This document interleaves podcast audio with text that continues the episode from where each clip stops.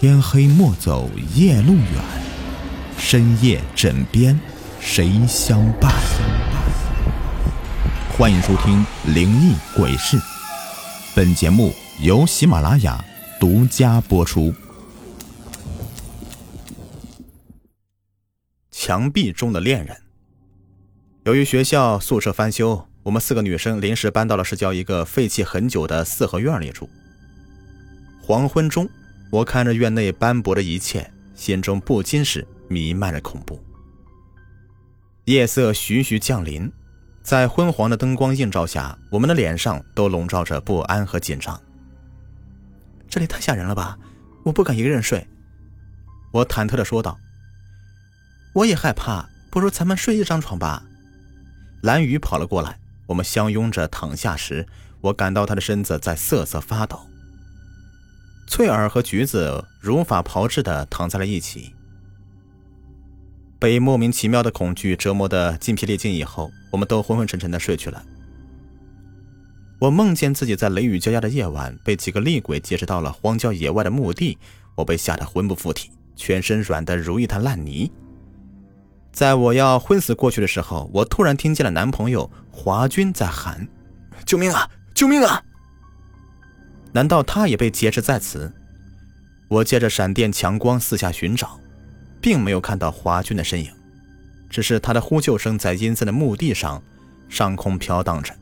我急得大哭起来，直至把自己哭醒。我睁开眼睛一看，就发现屋子里开着灯，三个伙伴都围在我身边，显然是我的哭声吵醒了他们。就在我向他们讲述我的梦时，更加可怕的事情就发生了。我真的听到了华军的呼叫声：“救命啊！救命啊！”顿时，我们四人都被这个叫声给吓得惊恐不已。这叫声虽然很模糊，但我非常确定，是我的男朋友华军在呼喊。他和几名男生明明搬到了一个同学家居住了，怎么会在半夜里跑到这里叫呢？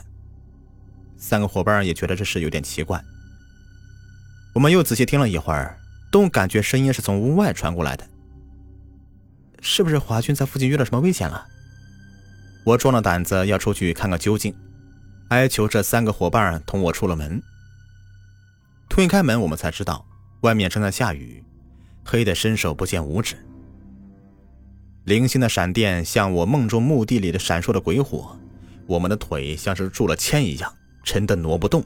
没走几步，我们便挤在一起，用耳朵听，并借助手电筒四下搜寻。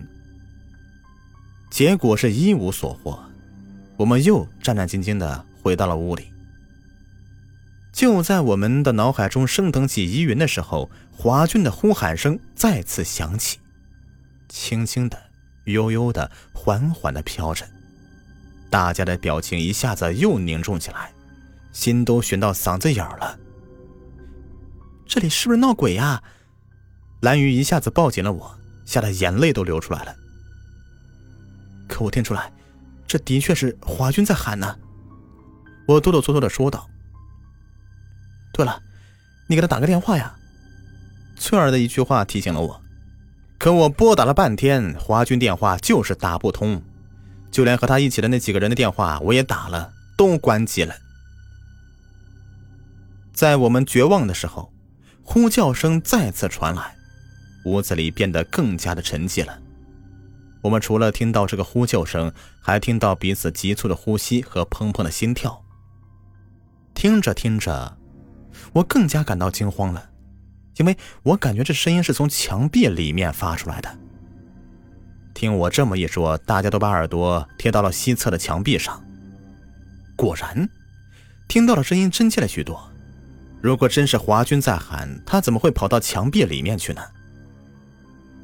华军，是你在喊吗？我带着哭腔冲墙壁喊道。更加奇怪的事情就发生了，我喊声刚落，墙壁里的声音也戛然而止。这是闹鬼的吧？报案吧！大家央求着我，我双手颤抖着拨通电话。伴着刺耳的警笛声传来，我们更加的感觉这个老宅充满了杀机。班主任刁老师也在接到我们的电话以后，及时赶过来了。警察和刁老师在听到我们的心惊肉跳的讲述以后，都不太相信。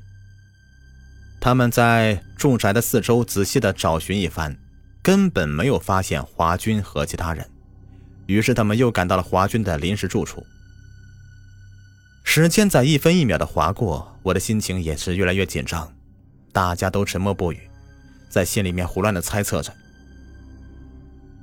警笛声再次响起来，警察和老师带回来一个不祥的消息：华军没在住处。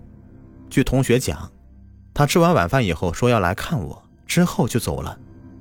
同学们还以为他晚上没有回去，是和我去网吧包宿了。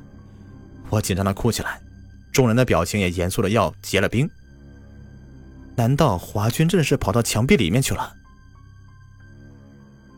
又在一番毫无所获的寻找以后，警察对我们的屋子新墙这个端详开了。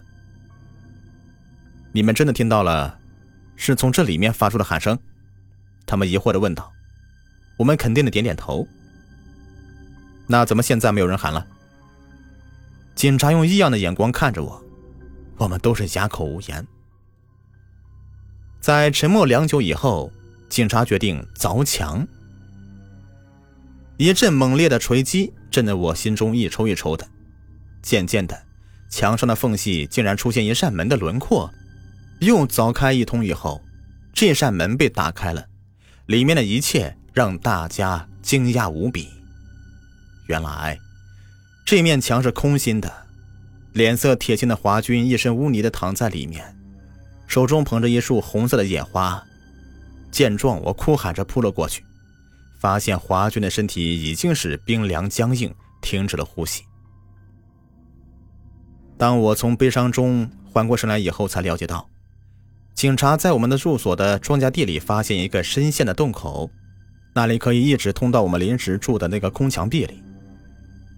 警察进一步的调查得知，这个老宅是早年地下党秘密活动据点，为了撤退方便，修建了一条通往室外的地道，墙上的木门就是入口。